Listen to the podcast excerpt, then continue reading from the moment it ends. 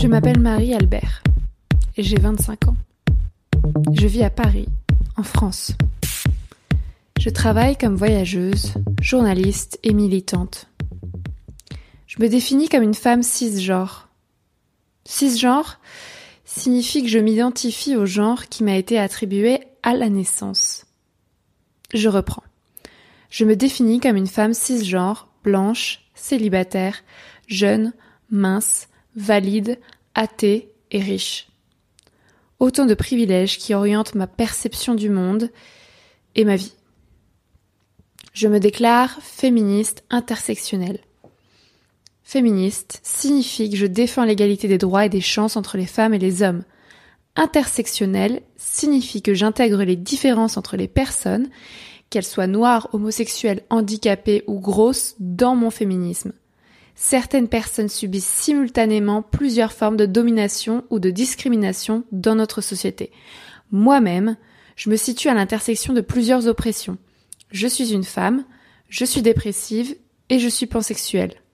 Pansexuelle signifie que je ressens une attraction sexuelle pour des personnes de tout genre, qu'elles soient femmes, hommes ou non binaires.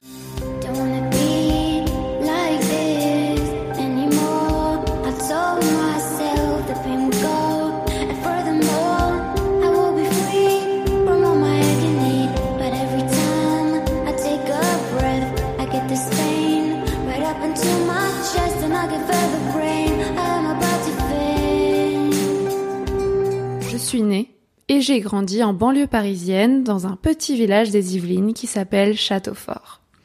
J'ai deux parents mariés, un père et une mère. J'ai un petit frère et une petite sœur, donc je suis l'aînée. J'ai fait mon collège à Buc, mon lycée à Versailles où j'ai passé un bac littéraire. À 18 ans, je suis partie à Lille pour étudier à Sciences Po. J'ai passé ma troisième année d'études à Moscou en Russie à l'occasion d'un échange universitaire. De retour à Lille, j'ai intégré l'école supérieure de journalisme pour réaliser mon rêve, celui de devenir journaliste, puis d'emménager à Paris. Une fois diplômée, j'ai loué un studio dans la capitale et commencé à travailler pour la prestigieuse agence France Presse surnommée AFP. Après deux ans d'ennui, de déception et de harcèlement, j'ai quitté l'entreprise pour partir en voyage. Et me voilà, aujourd'hui, de retour à Paris. Je me définis comme journaliste toujours, mais aussi comme voyageuse et militante.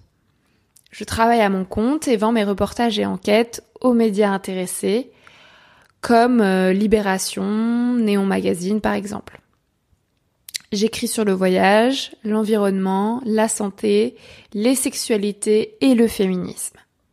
Je rêve de changer la société et le monde. J'ai rejoint Amnesty International, L214 et l'Association végétarienne de France il y a plusieurs années. Je suis membre de Prenons la Une, une association de femmes journalistes, de l'AGL, une association des journalistes LGBT+, et du collectif Profession Pigiste qui regroupe des journalistes pigistes comme moi. À Paris, je participe régulièrement à des actions féministes. Je viens de te présenter la version officielle de moi-même. En vérité, je vis des allocations chômage, je peine à vendre mes sujets aux rédactions et j'enchaîne les périodes de dépression et d'angoisse. Je souffre de vaginisme et de dépendance affective. Ma dernière rupture amoureuse m'a laissé par terre. Je n'ai pas bu, ni fumé, ni baisé depuis trois mois. Je ne sors plus de chez moi, sauf pour me réfugier dans la maison de mes parents, où je regarde la télévision et dors douze heures par nuit. Je pratique la natation, la course à pied, la randonnée, le yoga et la méditation pour me calmer. J'écris beaucoup, parfois sur mes blogs. J'ai commencé adolescente. Aujourd'hui, je te conseille d'aller lire polasonic.wordpress.com. C'est un blog qui concentre mes textes amoureux et sexuels. Je ne compte plus mes chagrins d'amour, mais en ce moment, ça va. Je suis célibataire. Je vais terminer sur une note positive qui te donne une idée de ma folie. Je liste ici mes activités préférées.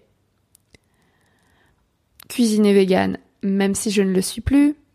Méditer allongé dans mon lit. Faire du théâtre, en ce moment de l'improvisation. Écrire mes angoisses, puis les publier sur Internet. Jouer au rugby, natation, course à pied, randonnée, vélo et danser.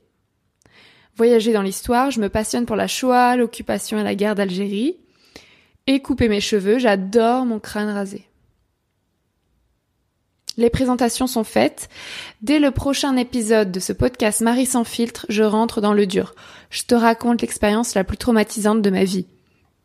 Si tu souhaites ne louper aucun épisode, abonne-toi sur une application de podcast. Donne-moi 5 étoiles et suis-moi sur les réseaux sociaux, Facebook, Instagram, Twitter.